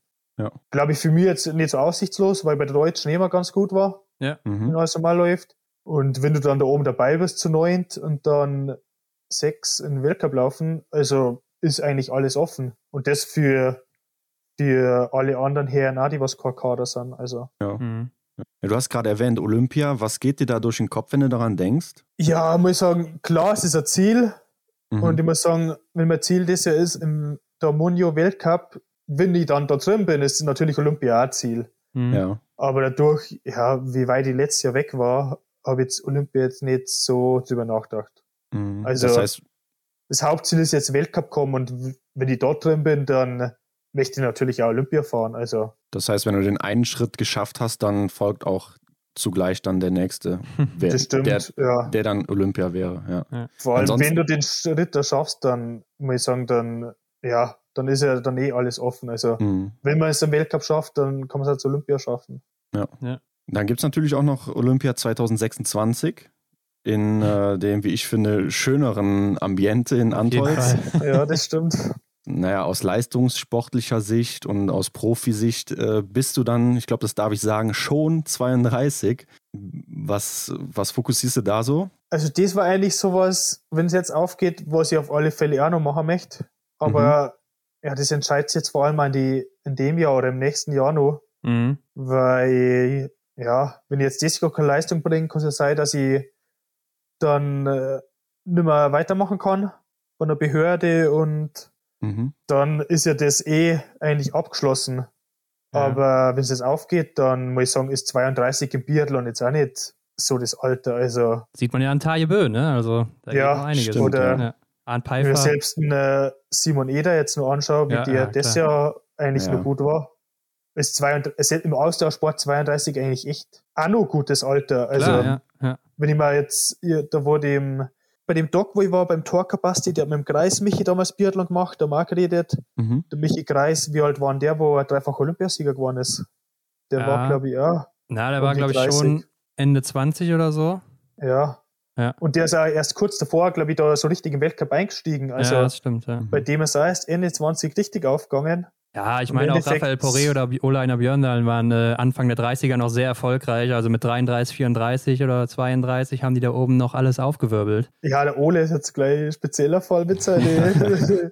Aber ganz ehrlich, ich glaube mittlerweile mit Mitte 30 ist es gar kein Problem, dass du da auch noch richtig vorn mitläufst. Ja. Mhm. Also, Ja, du hast die deutschen Meisterschaften angesprochen. Du warst hier immer ganz gut dabei. Hast einige Titel ja schon gesammelt, ne? Hauptsächlich in Massenstart auch, viele Silbermedaillen. Ja, äh, meistens Silber. Wie, Ja. wie habt ihr gesagt, wie bei Omi in der Vitrine oder was? Mehr Silber als bei Omi in der Vitrine.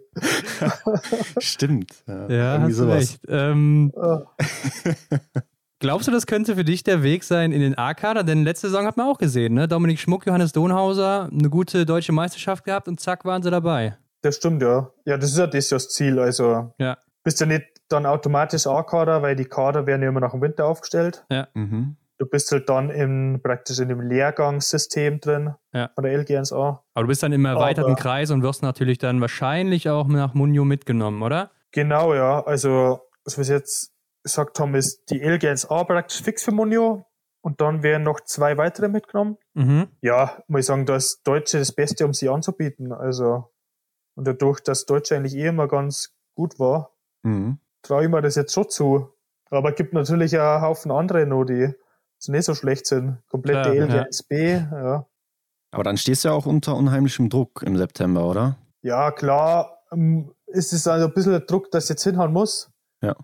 Aber ich muss sagen, den, den macht man sich ja immer selber, beziehungsweise ich muss sagen, dass ich mit Druck recht gut umgehen kann. Ich bin jetzt nicht so der, was jetzt dann mords nervös ist. Meistens habe ich bei sowas dann die besten Rennen gebracht, wenn es das heißt, du musst jetzt der Deutsche nur aufs Stockerl, dass das für das hinhaut. Mhm. Mhm.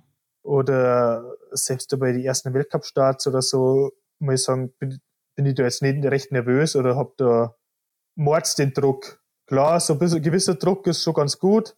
Ich glaube, dass ich den brauche, um die Leistung zu bringen, aber ist jetzt nichts so, wo ich da irgendwie Angst davor habe oder mir mords den Druck macht, dass jetzt Mhm. alles nach hinten losgeht. Ja, wenn du sagst, es muss klappen, heißt das dann, das ist jetzt so der letzte Schritt, sage ich mal, und du hast schon so ein bisschen auch über deinen Ausstieg nachgedacht? Ja, der allerletzte nicht, es bleiben mir dann nur die im Winter die, die Wettkämpfe, Ja. die Quali-Wettkämpfe. Mhm.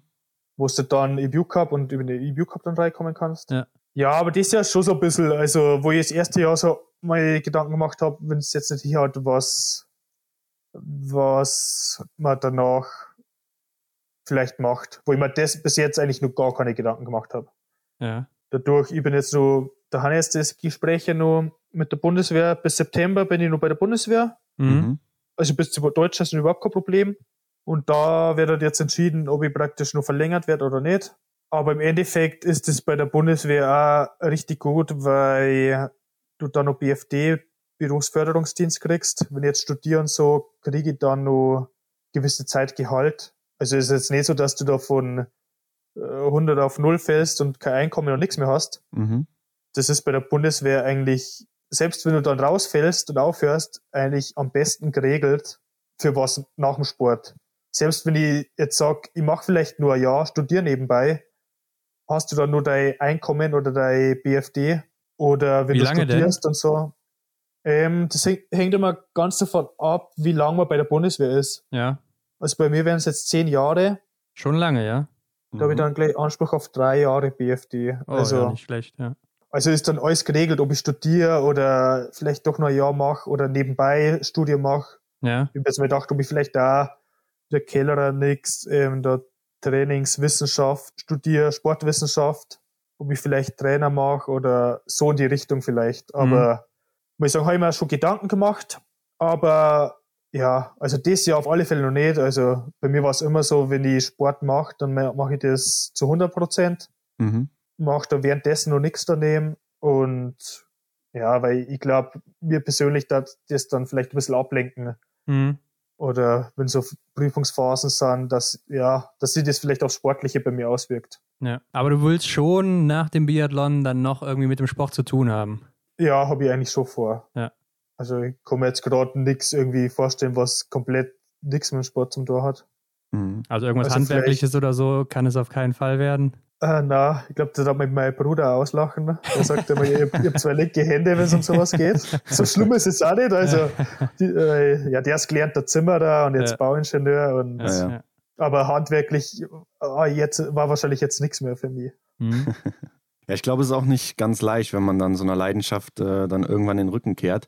Ähm, ja. Da ja. muss man wahrscheinlich ziemlich gut drüber nachdenken, wie es wahrscheinlich auch Simon Schemp getan hat, als er dann Anfang des Jahres die, die Biathlon-Nation Deutschland in, in Schrecken versetzt hat mit seiner Verkündung. Damit verlierst du ja auch eigentlich einen guten Trainingspartner, ne? Das stimmt, ja. Also Simon war ja letztes Jahr in meiner Gruppe, mhm. wobei der Simon, äh, wie gesagt, bei so lockeren Einheiten eher so war, da hast du außer beim Anschießen und dann, wenn du Standrunden machst und ein bisschen Belastungsschuss machst, ja. Hast du eigentlich das ganze Training nicht gesehen, weil der halt da in seinem Tempo da die 40 Kilometer rumgeht.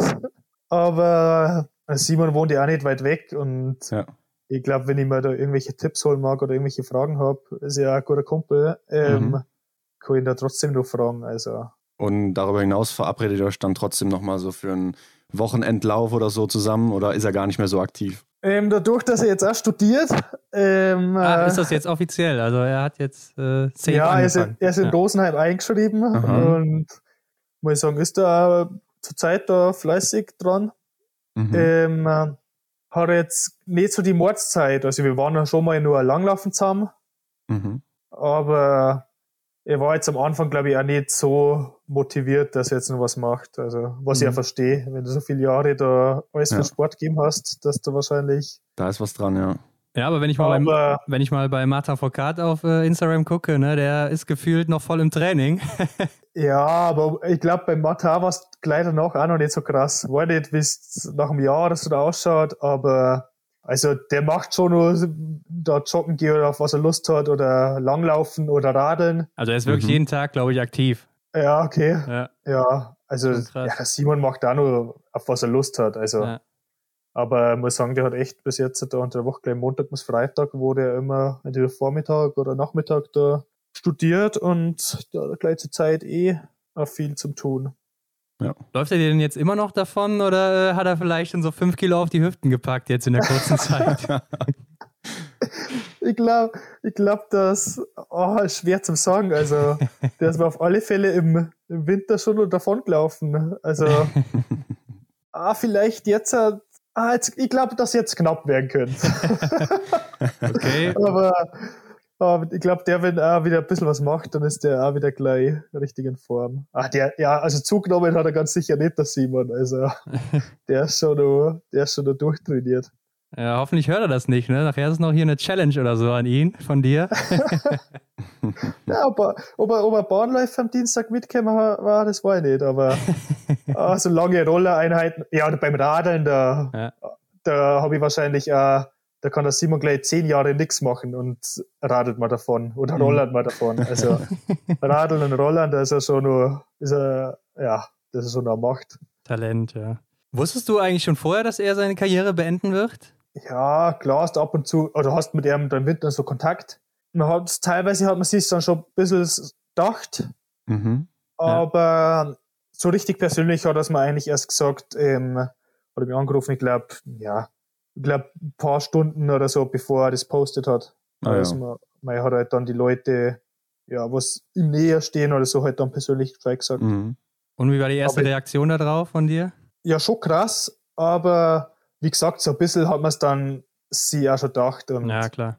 Haben wir das dann auch verstanden. Also es war bei ihm jetzt auch kein Prozess von heute auf morgen, sondern der hat sich da auch schon lange drüber Gedanken gemacht. Und mhm. ja, klar findet man schade, aber man ja, man versteht es ja, wenn man denkt, was er erreicht ja. hat, wo er eigentlich hin will und hingehört, ja, ja. wie es dann die letzten zwei Jahre gelaufen ist, da ja, versteht man es dann auch. Auf jeden Fall, ja.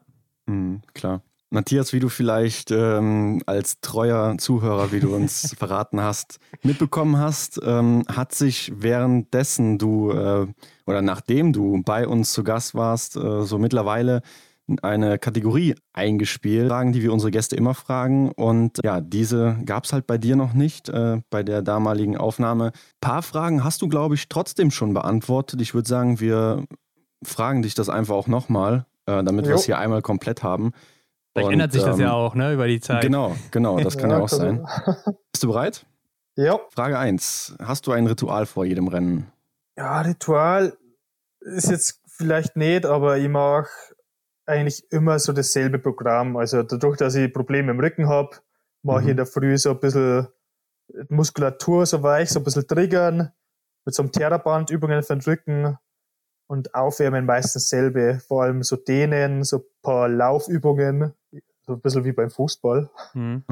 Und ja, vor dem Start muss ich sagen, tue ich so ein paar richtig tiefe Luftzüge nehmen, so fünfmal alles ein, aus, dass du einfach ein bisschen runterfährst und Lunge voll kriegst und das ist eigentlich so das, was ich vor dem Rennen mache. Hört sich ja schon so ein bisschen nach Meditation an. Ja, Meditation nehme ich jetzt nicht, aber ja.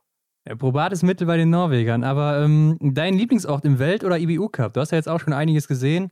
Damals hast du noch Ruppolding und Pokeljuka gesagt. Äh, Ruppolding darfst du eigentlich nicht nennen, ne? Dann ist es ja dein Heimatort, aber was würdest du jetzt sagen? Ja, auf alle Fälle Pokeljuka, mhm. weil da der erste Weltcup war. Ja. Und auch sehr erfolgreich mit der Staffel damals. Ja, das war echt, ja, dadurch auch Pokeljuka. Muss ich sagen, mhm. ist so eigentlich eine schöne Strecke, also da oben. Ja. Und sonst, muss ich sagen, U-Cup oder so. Ich muss sagen, dass ich Ziomen noch ganz cool gefunden habe bei der EM. Russland, okay. ja. Mhm. Also, weil die Strecken waren, also es war einfach Stadion, da waren 10.000 Leute bei einer EM. Mhm. Die, die Strecke war ungefähr so breit wie Autobahn. Ja. Und also es war eigentlich so richtig schön. Also ja. ja. hat mir eigentlich nur ganz gut gefallen. Ja, auf jeden Fall auch eine starke Biathlon-Nation Russland, ne? Ja. Na, ja, klar. Welche ist deine Lieblingsdisziplin? Massenstart. Also eindeutig. Ja, ja. Stehend oder liegen schießen? Ja, zur Zeit mal ein bisschen überlegen. Früher hätte ich immer gleich gesagt stehend, weißt du, einfach weg, aber der letzte hat ein bisschen Problem, aber immer nur stehend, weil, ja, ja. weil nicht, du kannst da so ein bisschen, bisschen rausrotzen ab und zu. oder das ist halt einfach zum Schluss das Schießen, wo es drauf ankommt, im Massenstart oder so. Ja, also stehend. Was ist für dich das Coolste am Biathlon? Ähm, die war damals auch schon, da weiß ich gar nicht, was ich gesagt habe. das Coolste am Biathlon, das finde ich zum einen, dass, ja, das so abwechslungsreich ist. Als zum Zuschauen so spannend. Vom mhm, Training ja. her finde ich abwechslungsreich. Äh, in der Gruppe trainieren.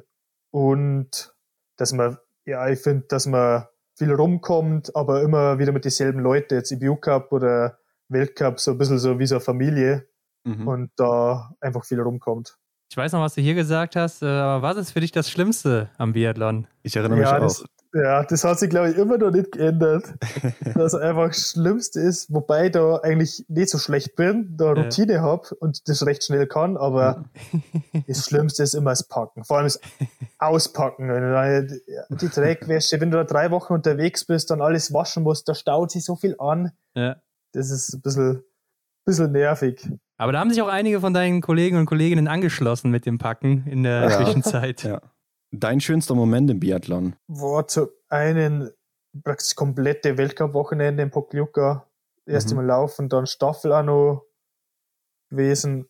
Und zum anderen das erste Stockel bei der Deutschen im Sprint, wo ich Zweiter war. Mhm. Da der, oder Dritter war ich da, genau. Aber da war ich mit dem Simon das erste Mal auch auf dem Podest. Und mit dem da auf dem Podest zum Stehen oder jetzt im Massenstart vor zwei Jahren, wo ich Erster war und die Zweite, wenn du mit dem Kumpel da auf dem Podest stehst, das sind dann, finde ich, so besondere Momente. Ja, versteht man. Ähm, deine Vorbilder im Biathlon waren Oleiner Björndalen und Simon Schemm, aber gibt es auch Sportler außerhalb, die du so als Vorbild hast? Außerhalb vom Biathlon oder komplett vom Sport? Beides sagen. Ja, außerhalb vom Biathlon muss ich sagen, vor allem Bastian Schweinsteiger. Ja. Als was er mhm. aufgehört hat. Also, ja, wenn du denkst, der Champions League Finale oder WM Finale, ja, was der da eigentlich gegeben hat fürs Team. Ja, WM-Finale vor allem, ja. ja. ja.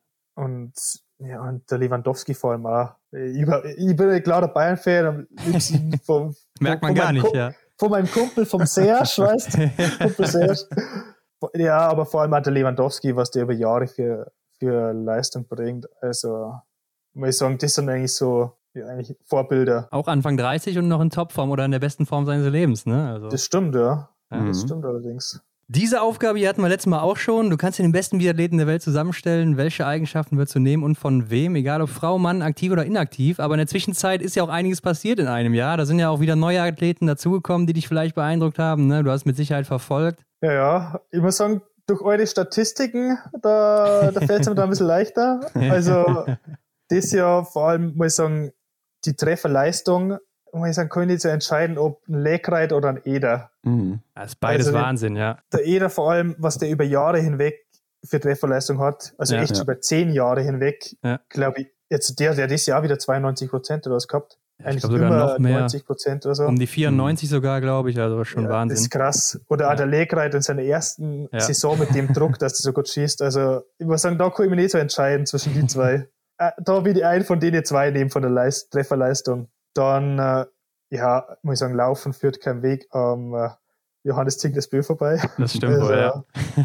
Klar. Das ist ja, von der Geschwindigkeit, das auch, muss ich sagen, haben mich das Jahr vor allem, äh, muss ich sagen, bei den Frauen, die, die Vira oder Vitozzi beeindruckt. Also, ja. was, was die teilweise so viel hindrückt haben. Mhm.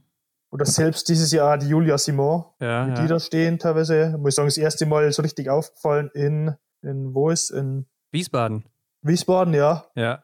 Also, die habe ich davor nie so auf dem Schirm gehabt, hat er vorher auch nie so schnell und gut geschossen. Ja. Aber das war schon krass. Also, muss ich sagen, von der Geschwindigkeit haben wir da das Jahr, die, der Jacqueline vielleicht auch noch ja. am meisten imponiert. Also, da mhm. kann ich jetzt auch nicht richtig entscheiden. Aber da die zwei Italiener, zwei Franzosen, die vier da, ah, war schon krass. Ja, ja. Hannes Ding das Bö vor allem auch, aber muss ich sagen, da war, ah, da hat es so Jahre gegeben, wo der mehr hingekriegt hat oder mehr getroffen hat. Ja. Also, mhm. also hätte er die Trefferleistung vom, äh, von seinem Teamkollegen Lagreit, ne, dann äh, ja, ja. hätte er gnadenlos alles gewonnen wahrscheinlich, ja. Kann man, glaube ich, Ja, so aber von der Geschwindigkeit mhm. hätte ich jetzt wahrscheinlich gesagt ein Chakla oder die Vitozzi. Also was die da in die Staffeln oder beim letzten Schießen da, da Verfolgung so wie eben da rauslassen haben, das war schon krass.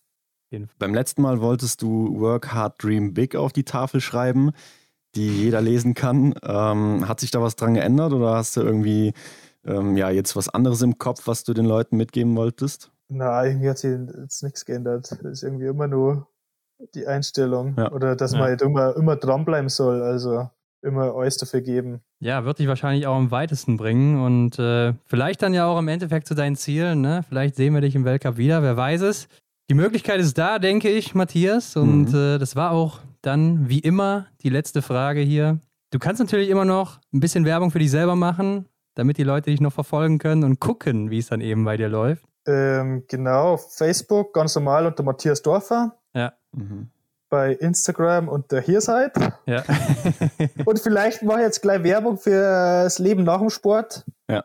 Die können wir ruhig folgen auf Twitch. Wie heißt du da? Sehr gut, ja. und der Stream, da heiße ich auch hier seid. Ah, ja, also, wenn es mal langweilig ist, äh, ein paar, paar Biathleten auch vielleicht bei, zuhören wollen beim Schmarrnlabern, dann ja. ne, könntest du da einschalten. Ja, werden wir auf jeden Fall alles in die Shownotes packen, inklusive Twitch. Also ja, passt. Keine Sorge. ja, wir danken dir auf jeden Fall wieder für deine Zeit. Hat mal wieder sehr viel Spaß gemacht mit dir. Ja, danke euch. Sehr gerne.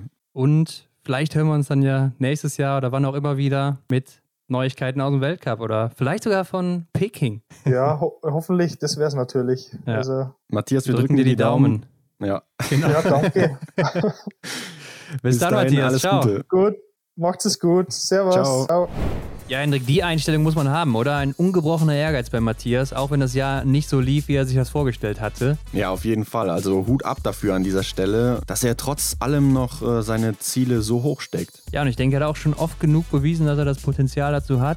Ähm, mhm. mal sehen, wie es dann bei den Deutschen läuft, wo es immer sehr gut lief. Und ja. dann sind wir im Endeffekt schlauer, wo es dann für ihn hingeht. Es hörte sich aber auch schon so ein bisschen nach jetzt oder nie an für mich teilweise. Ja, ja.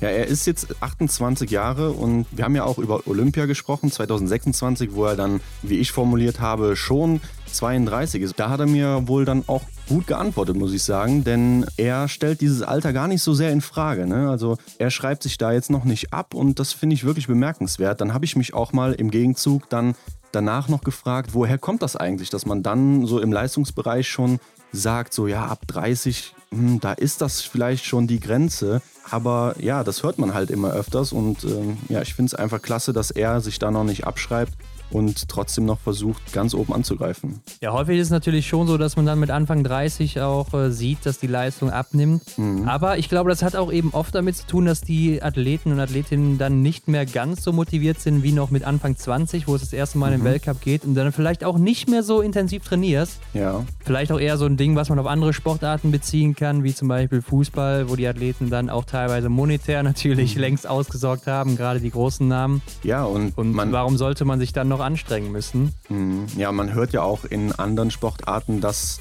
der Athlet oder die Athletin weitaus mehr Verletzungen haben, oder? Äh, zum Beispiel. Das kommt auch dazu, klar. Die ja. ewigen Geschichten aus dem Fußball mit den Kreuzbandrissen und Knieproblemen ja. und so weiter. Also da ist ja Biathlon eigentlich noch eine recht körperfreundliche.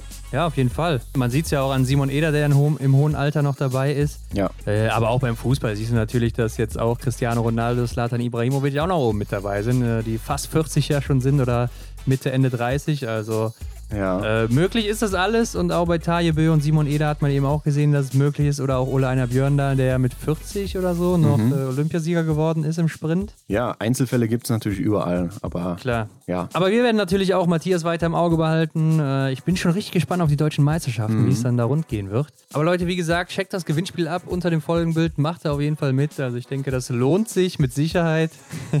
Genau, alles das, was dafür wichtig ist, findet ihr unter dem Folgenbild. Also hier nochmal der Hinweis, einfach Instagram nochmal schnell abchecken. Also ich werde mitmachen, Hendrik. Ansonsten abonniert uns, äh, lasst uns ein Like da, teilt das Ganze, damit helft ihr uns einfach am meisten. Mhm. Alle Infos zum Gast findet ihr wie immer in den Show Notes, darunter auch Matthias Twitch-Account. ja. Wir bedanken uns wie immer fürs Zuhören und bis nächste Woche. Bis nächste Woche.